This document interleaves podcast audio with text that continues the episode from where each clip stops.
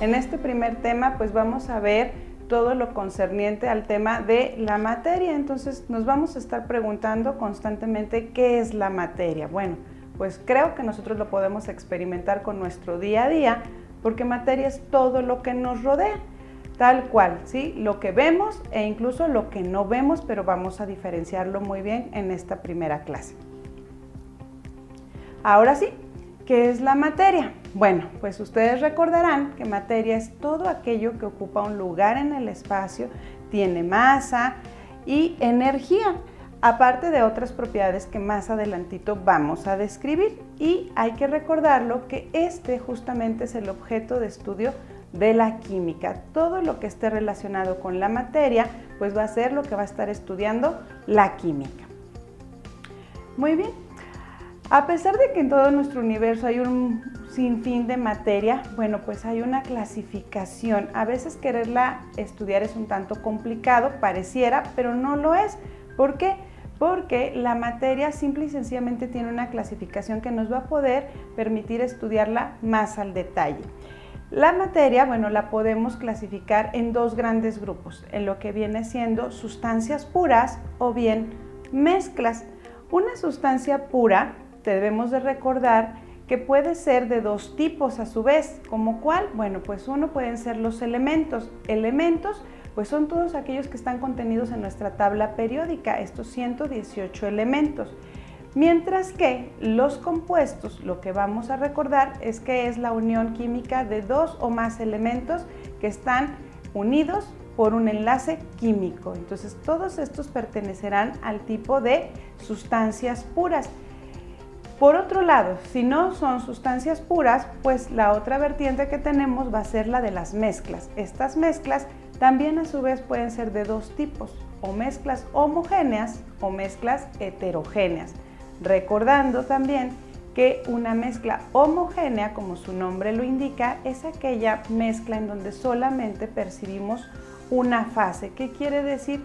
Que sus componentes están tan pequeños que solamente podemos percibir uno solo de ellos. ¿Cuál? Pues el que se encuentre en mayor abundancia.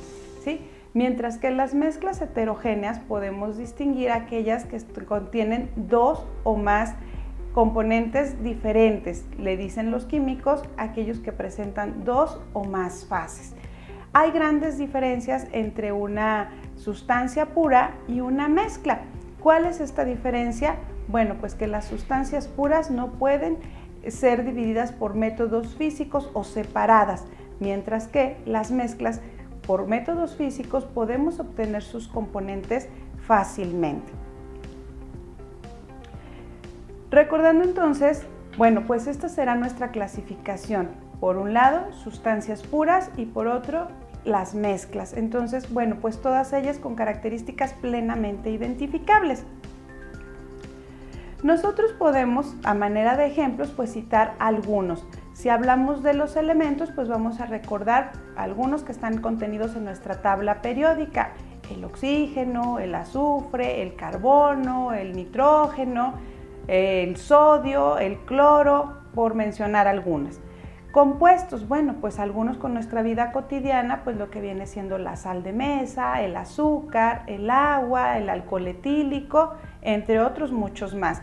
Recordando que un compuesto son aquellos que tienen una fórmula definida con una proporción definida de sus elementos, mientras que las mezclas, por otro lado, decimos que si son homogéneas, pues son aquellas en las que solo percibimos un componente, por ejemplo, si tomamos un pequeño vaso de agua y le disolvemos una pequeña porción de azúcar, la disolvemos muy bien y solamente percibimos un componente que en este caso sería el agua pero dentro de estas mezclas homogéneas pues podemos tener una gran variedad de, estas, de, ellas. Un ejemplo, la aspirina. La aspirina es una mezcla que contiene ácido acetil salicílico y otros componentes en su, en su tableta. Pero también por otro lado tenemos las mezclas heterogéneas. Una mezcla heterogénea es aquella que a simple vista podemos nosotros observar dos o más componentes. Un ejemplo muy práctico sería una ensalada de vegetales. Ahí podemos observar varios componentes, un jugo de frutas o un zapato, incluso ahí podemos encontrar muchos componentes. Por otro lado, también, así como la materia tiene una gran clasificación, que lo acabamos de ver, entre sustancias puras y mezclas, pues también la materia tiene propiedades. Estas propiedades nos van a permitir pues identificarla, poder trabajar con ella y poder obtener sus mejores beneficios.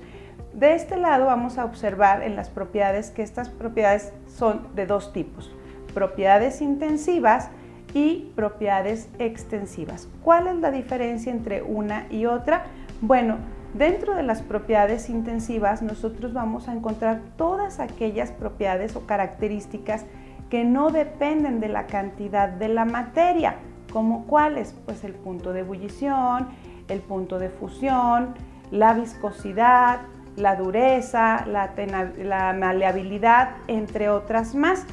Y aquellas propiedades extensivas son aquellas propiedades que van a estar relacionadas directamente con la cantidad de la materia, como cuáles, pues la masa, el peso, el volumen, la longitud, entre otras más.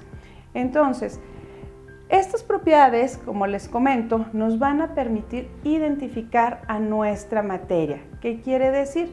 Que valiéndonos de ambas propiedades, tanto propiedades intensivas como propiedades extensivas, podemos caracterizarla plenamente. Hay que recordar que también las propiedades intensivas, aquellas que son independientes de la cantidad de la materia, pues a su vez se dividen en dos grandes tipos de propiedades, las propiedades físicas y las propiedades químicas. Un ejemplo de una propiedad física pues eran las que les mencionaba con anterioridad. ¿Cuáles? Punto de fusión, punto de ebullición, solubilidad, dureza, tenacidad, entre otras.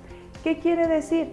Que estas propiedades, si yo las quiero analizar en mi materia, simple y sencillamente con ir y probarlas con algún método de laboratorio o con un instrumento, pues voy a obtener un valor y ese valor siempre va a ser constante, ¿sí?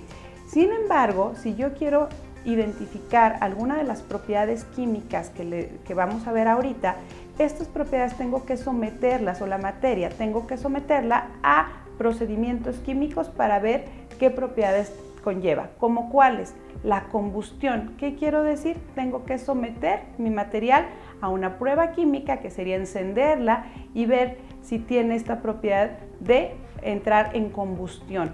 Otras más pues pueden ser la oxidación, puede ser el pH, pueden ser muchas de estas propiedades que tengo que someterlas a reacciones químicas.